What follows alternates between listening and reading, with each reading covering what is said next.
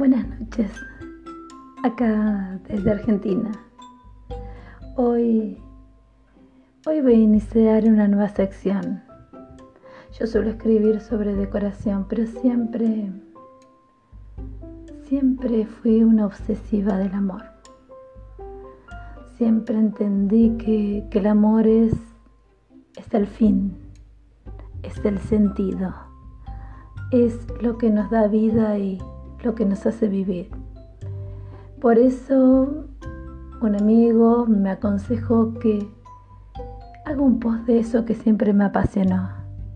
Y hoy, hoy decidí así, de repente, grabar este primer post para acompañarte, para guiarte, para orientarte en el difícil arte de amar. Así que mm, hoy Hoy me vas a acompañar vos para que mi soledad, para que mi soledad sea acompañada. ¿Te quedas conmigo? Es que en una época donde la comunicación ha tomado el poder en nuestras vidas y estamos conectados todo el tiempo, un gran monstruo ha tomado protagonismo. Es la soledad. Formamos parte de miles de grupos y sin embargo no tenemos con quién hablar de nuestras necesidades existenciales. Nos sentimos solos. Las comunidades en línea son una expresión de soledad. Llenan ese espacio destinado a cubrir agujeritos que tapan lo que sentimos. La falta de conexión real que nos hace encontrar el verdadero sentido de nuestras vidas se ha transformado en la gran búsqueda. Es por eso que en, este nuevo en esta nueva sección, destinada a hablar del amor en todas y en cada una de sus características, te voy a acompañar, me vas a acompañar y vamos a buscar juntos salir de, de esa soledad. Nos movemos todo el tiempo, de casa al trabajo, responsabilidades que nos invaden. Nos rodeamos de gente acá, allá, en el club, en la oficina, de manera real y de manera virtual. Pero, ¿con cuántas de esas personas tenemos realmente un verdadero contacto? Así, el aislamiento social se convirtió en una gran epidemia que nos puede afectar no solo a nivel emocional y mental, sino también a nivel físico. Vivimos en una sociedad donde nos mostramos como quieren que seamos vistos y admitir que nos sentimos solos es aceptar que hemos fallado en los terrenos fundamentales de la vida, la, la pertenencia, el amor, el apego. Esto afecta a quienes nos rodean, que les hace replantear su propio lugar, lo que hace muy difícil pedir ayuda. Pero no te preocupes, acá estoy yo, extendiéndote la mano. En este camino te voy a acompañar, voy a ser tu copiloto. Una gran paradoja de este tiempo digital interconectado es que en realidad yo siento que nos estamos alejando. Basta ver una reunión de amigos donde en lugar de conversar entre ellos, el centro de la conexión es un celular con un universo paralelo impersonal. Y en realidad todos necesitamos de la humanidad.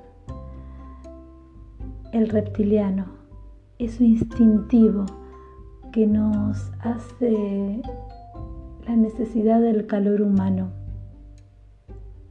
Una paradoja de este tiempo digital interconectado es que ese centro del bienestar humano cada vez se va desvirtuando. Pero depende realmente de nosotros mantener esos nexos ahí donde se están desdibujando y crear nuevos. Siempre crear, siempre, siempre. Y dibujar puentes para que te encuentres y encontrar eso, eso que te da ganas de vivir. Hay una poesía que me encanta, que la he leído tantas veces, tantas veces, que la sé de memoria. Pertenece a un libro infantil y es de una autora argentina y el libro se llama El libro de los chicos enamorados. Y la poesía se llama Puentes. Y quiero compartirla con vos porque en realidad de eso se trata, de construir puentes juntos. Vos, yo y entre los dos hacer un camino que te conduzca al amor, que te conduzca a la felicidad, un camino de plenitud. Así que ahí va, es mi regalo de hoy. Yo dibujo puentes para que me encuentres. Un puente de tela con mis acuarelas. Un puente colgante con tiza brillante. Puentes de madera con lápiz de cera. Puentes levadizos, plateados, cobrizos. Puentes irrompibles de piedra, invisibles. ¿Y tú? ¿Quién creyera?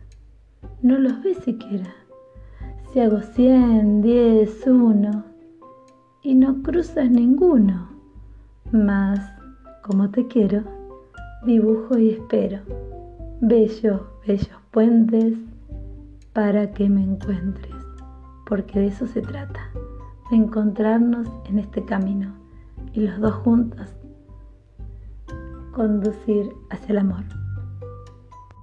Si sos de los que ve al amor en todas sus partes menos en su vida, eso es una señal de alarma. Es probable que no te animes a salir de tus lugares cómodos, aunque digas que quieres enamorarte. Los seres humanos somos animales de costumbre y muchas veces nos resulta difícil salir de nuestra zona de confort. En psicología, la zona de confort designa un estado mental en que el individuo permanece pasivo ante los sucesos que experimenta a lo largo de su vida, desarrollando una rutina sin sobresaltos ni riesgos, pero también sin incentivos. Para salir de la zona de comodidad, tenés que estar dispuesto a asumir los nuevos desafíos que se te presentarán a cada paso. Y amar, amar amigo, es es sin duda un gran desafío y necesita de todo ello. Sabes que el fin de semana iba con el auto cuando de repente me impactó una pared pintada de blanco con una leyenda muy grande con letras negras decía, yo no quiero un amor civilizado. Y no pude evitar pensar que de eso se trataba, que el amor jamás jamás es civilizado. Siempre va de la mano de la locura y nos obliga a salir de nuestra zona de confort. Es un desafío, una aventura que vale la pena vivir. Pero ¿hay acaso una locura más bella que amar? Y así nos cantaba Fito Páez, y morirme contigo si te matas, y matarme contigo si te mueres porque el amor cuando no muere mata, porque amores que matan nunca mueren.